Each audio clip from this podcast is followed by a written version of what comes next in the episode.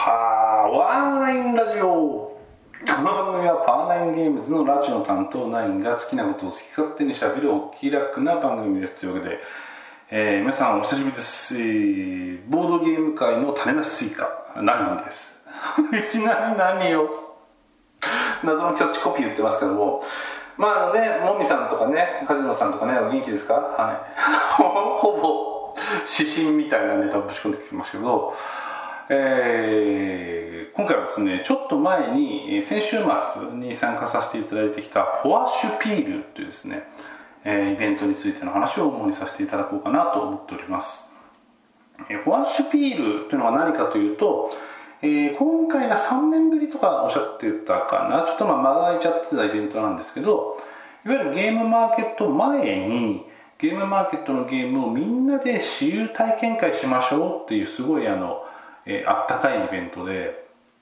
今回はですねなんと,、えー、と参加サークルサークル数が70を超えたと思うんで7080ぐらいだと思うんですよね。で一般来場者数一応チケット予約制かなんかなんですけどそれが300人ぐらい行ってたと。非常に大きなイベントで東京は浅草のですね区民館でえ実施されているところに、えサークルとしてですね参加させていただきました。まあえっと自分がですね、えゲーム制作の方が遅すぎて 遅すぎてフォアシピールの方のエントリーができなかったんですけども、えー、そこをですねなんとハレルヤロックボーイのね、えー、メンバーが、え、一緒にやらないかと言ってくださって、えー、2人でね一択、まあ、交代交代でやるっていう形でやらせていただきました。いやでも本当にねあのイベント運営に対してこんなにすごいなと思うイベントはね本当にない素晴らしいイベントでした。翔さん本当にありがとうございます。翔さん他ねフォーシュピルのメンバー皆さんですね運営皆さんあのゲームマーケットに長いことを自分出てるんでまあ飛び飛びの回もありますけどもゲームマーケットで私有宅ですねサークルの私有宅が、えー、華やかなりし頃コロナ前ですけどもう随分、えー、ゲームマーケットにブースを出してたわけですけどもゲームマーケットの私有宅っていうのも、えっと、ずっと回ってるわけじゃなくて結構ね、あのー、人の流れが止まっちゃって私有宅が動かなかったりとか、まあ、そういうことも結構あるようなものなんですよ。ゲームマーケットにおいても。なんですけどこのフォアシュピールに関してはえっと、私有宅建てたいですっていうとフォアシュピールのスタッフですね。があの呼びお客さんの呼び込みを手伝ってくれてそんなことある？って思いますけど手伝ってくれて、えー、本当にあっという間にですね、えー、3人必要4人必要っていうのをスタッフに伝えて一緒に呼び込みをして、えー、人数集めて仕様を立ててくれるというね本当にもうあの得難いイベントでしたね。あのすごすぎて、まあ、異常に近いぐらいのすごさ。これ外国人に言ったらありえないと言われるんじゃないかなと。その軍人かお前らはっていう。スタッフは軍人かって言われるぐらいのあのすごいね精度統制が取れたイベントでしていや本当にね感謝しかない感じでしたね。で自分自身はそのハレルヤ・ロックボーイさんと一緒に立ててる卓なんでハレルヤ・ロックボーイさんの「ゴーアウトガール」っていうねゴーアウトですね大貧民みたいに手札がなくなった勝ちのルールなんだけどみんな一人女の子特殊能力持ち女の子を、えー、伏せて選択してその女の子の能力を使ったりしながらゴーアウト手札をなくしていく。手札をなくす以外にも女各女の子の能力強い能力には低いライフみたいな感じでライフ設定もされていてライフを全員自分以外の女の子を全部倒しても勝ちになるっていう。ゴーアウトというかノックアウトというか。いうですねルールもついてる面白いゴーアウトゲームゴーアウトガールをハレル・ロックボーイさんが今回出されるんでそちらと一緒に、えー、うちのとこですね、えー、春町村の方も集宅を交代で立たせていただきました。でねもう久しぶりにその私有宅を建ててご説明して一緒に一緒にじゃないけど遊んでいただくっていうのをやったらもうねすんごい疲れるね。あのなんか年だって言われりゃそうなんですけどやっぱ初対面の方とあのにルールをね自分の自作のね自分が作ったものであるから多少恥ずかしさみたいなものもありつつ説明してしかもそのまあ、シンプルなゲームじゃないそんなしんちょっとややこしいぐらい 言い訳感があるなゲームになったんでルールの説明漏れ抜けがあるとゲームぶっ壊しちゃうんですよね。インストとしては。だからゲームのルール説明漏れ抜きがないように説明しなきゃいけないしちゃんとこう、えー、なんていうんですか説明しすぎても逆に分かんなくなっちゃうから必要十分量みたいな説明の仕方をしなきゃいけないしあのなんか余計なこと言ってもいけないしみたいな思うとどうすっごい疲れるんですよね、まあ、そんな感じで、えー、最初特に疲れて途中から少しずつね慣れてきたりとかあと途中からあのゲームをフルで遊ぶんじゃなくて私有テストプレイ用のちょっとライフ少ないやつで回したりとかそういう工夫とかをしたりとかですね。あと説明の仕方もやっぱ何回かやるとこなれてきてここをこういうふうに伝えた方が分かりやすいとかそういう勘どころが分かってきてだんだんね効率よくなってきたりとかありました、まあ、そう今の話でもあのお分かりかもしれないですけどこのフォアシュフィールをやることによってまあ、今回現場私有宅ないんですけどゲームの説明の仕方うまい説明の仕方伝わる説明の仕方みたいなことあとうまい私有の回し方みたいなのをもう実体験としてトレーニングできるみたいなところがありまして本当に素晴らしすぎるイベントなんですよね。うん。私有その肝心の私有自体はまあ何回か立てて立てれましたっていう。最初のね一番最初に立てた時がもう全員知人みたいなタクで もう君たちみたいな感じのタクでしたね、はい。まあ、楽しんでもらえたんでよかったんですけどあの ゲーム遊びながらこれ印刷だとこういうカードになるの。へえ印刷所でこの印刷できるんだみたいな。もう完全にクリエイターとしての視点でね物見てたりみたいなすごい変なシーンでしたけど、まあ、そんな感じでね例えば私有の回数としては、まあ、疲れているって言った割にそんなに回せてないので、まあ、次回にフォアシュピールあの次の来年春の前もやろうっていう発表されてましたけど次回フォアシュピールの時はちゃんとね、あの自分で予約取ってもう一人誰かスタッフをアサインしてあの自分のゲームでフルタイム回してみたい気はしましたね。はい。あとそのなんですか？説明説明インストにが面倒くさくないすっきりしたルールのゲームを作りたいですね。いや、まあ、別に春町村もそんなねむちゃくちゃじゃないんですけどあのもっともっとシンプルでもっと伝えやすくてもっと分かりやすくて爽快に面白いゲームだったらさインストしやすいじゃんみたいな。何言ってんだって感じだと思うんですけど大事なんだよそういうとこね、うん、いうのちょっと思いましたわ。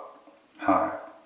い。でホースピールもそのゲームの内容を教えてくださいみたいな、運営からのアンケートみたいなのがそれいっぱい入れたりしたんですけどこのフォースピールのそれとかあともうちょっとしたらもうちょっと現場に近づいたら公開されるかもしれないですけど、えー、ボドリ VTuber っていうんですかね北越さんっていう方がやられてる、えー、ゲームマーケットので発表されるゲームのな紹介ビデオみたいなすっごいもういろんなサークル100サークル以上が北越さんのところにエントリーして北越さんがずっと説明するっていう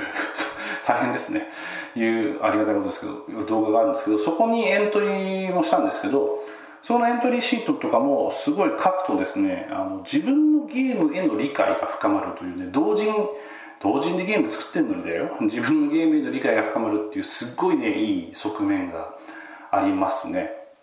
あの例えばそのエントリーシートに自分のゲームを一言で言うとどんなゲームですかとかどんな人に特に遊んでもらいたいゲームですかとかこのゲームのルール関係を3行で説明してくださいとかそういうのってえっと作ってる時作者って結構無自覚に作ってるところあるんでえー、強制的に言語化しなきゃいけないと。で言語化すると分かりやすく伝えれたり自分の中で自分の作ったゲームを理解したりできるんですけどそういうところがねすごいしっかりできちゃうんでこういうのあの昔はなかったんでねあるとすごいやっぱいいすごいですね。強いですね、うん、逆にそのふわふわゲーム作っちゃったって人はこういうところですっげえ悩むと思うんですよね。私は何を作ったのかと。い う己自身と向き合うみたいなねやつだったんじゃないかなと思うんですけど。あとはそのこのフォアスピールに向けてフォアスピールでお客さんが来て初めて会うお客さんのゲームのルールを説明するために、えー、紙芝居って、まあ、俗に言われたりするんですけど、まあ、いわゆるパワーポイントですよね。簡単なパワーポイントで、あのプレゼンに使うような文字数が少なくてパッと説明したら次の紙に行くみたいな、えー、A4 ぐらいの紙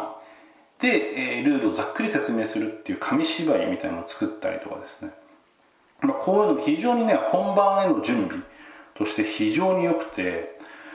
いやこのねイベントの手厚かったしそのイベントに向けて準備するっていうことがゲームマーケットに向けてすごいいい準備になってるっていうことがですねすごい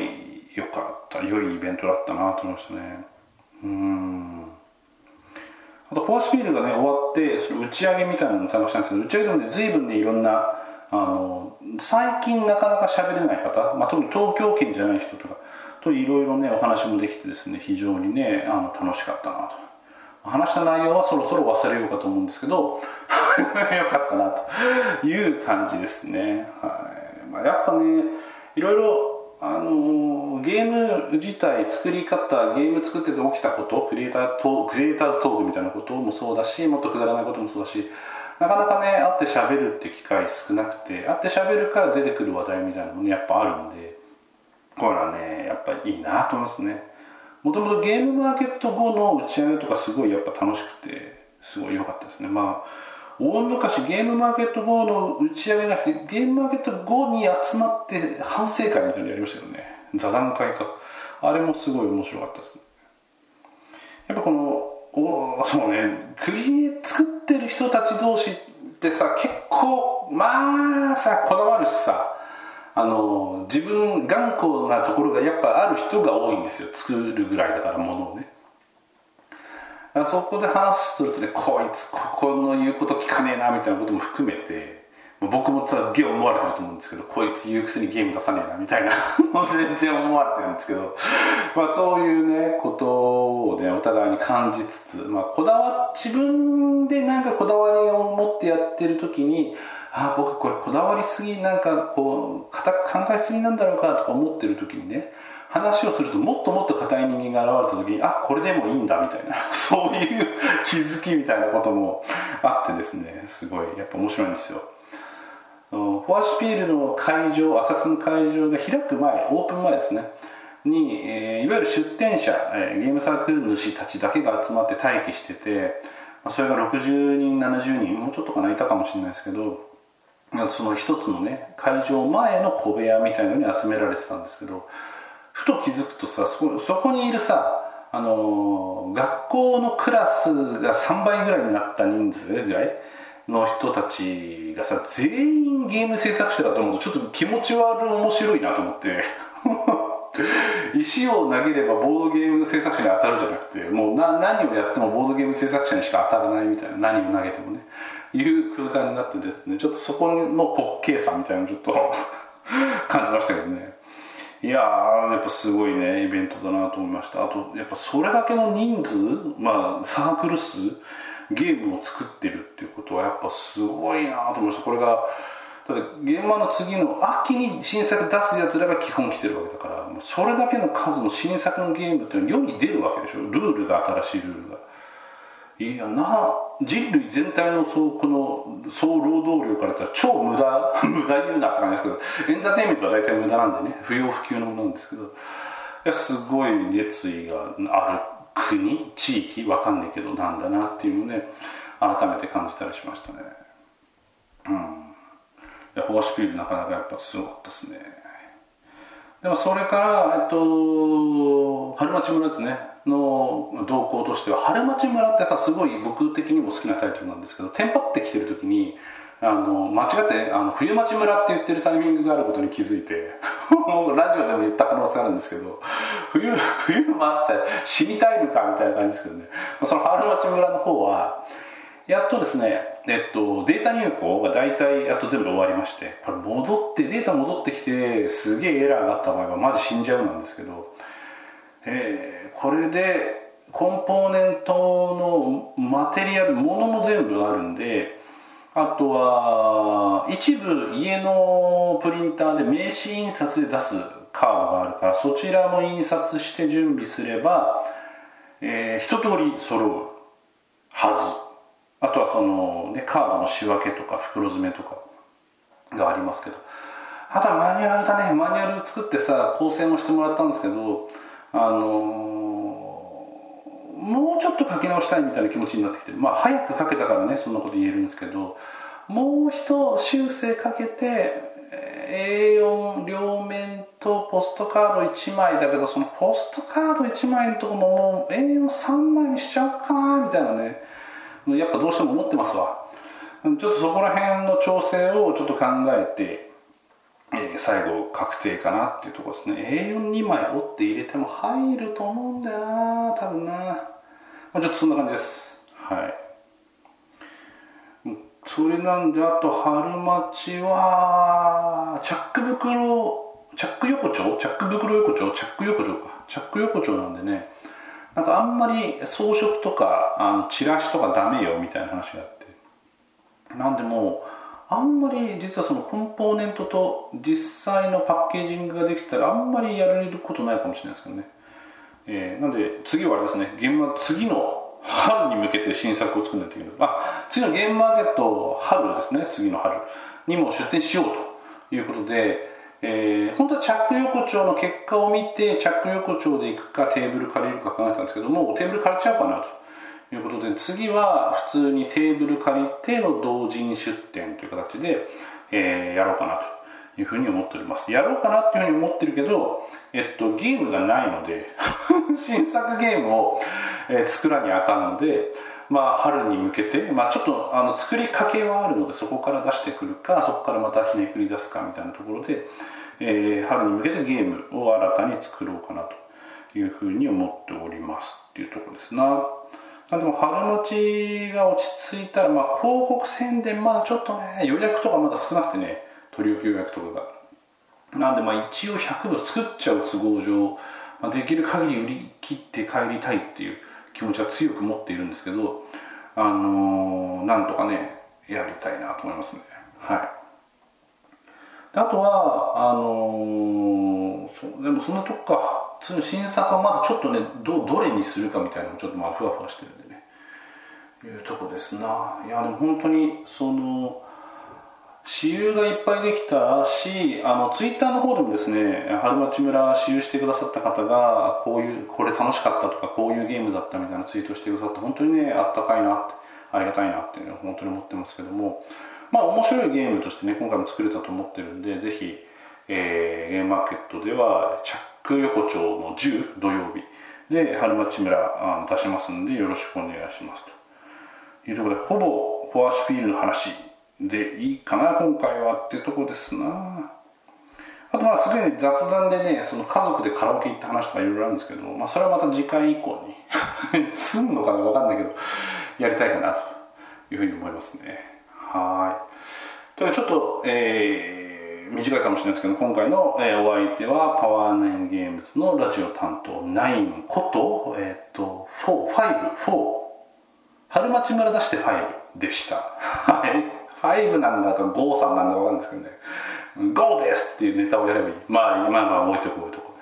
はい、えー、ではですね春町村関係でまた更新になった時にツイートをツイートというかラジオ収録もすると思いますんでまあ近いうちにまたお会いしましょう。では。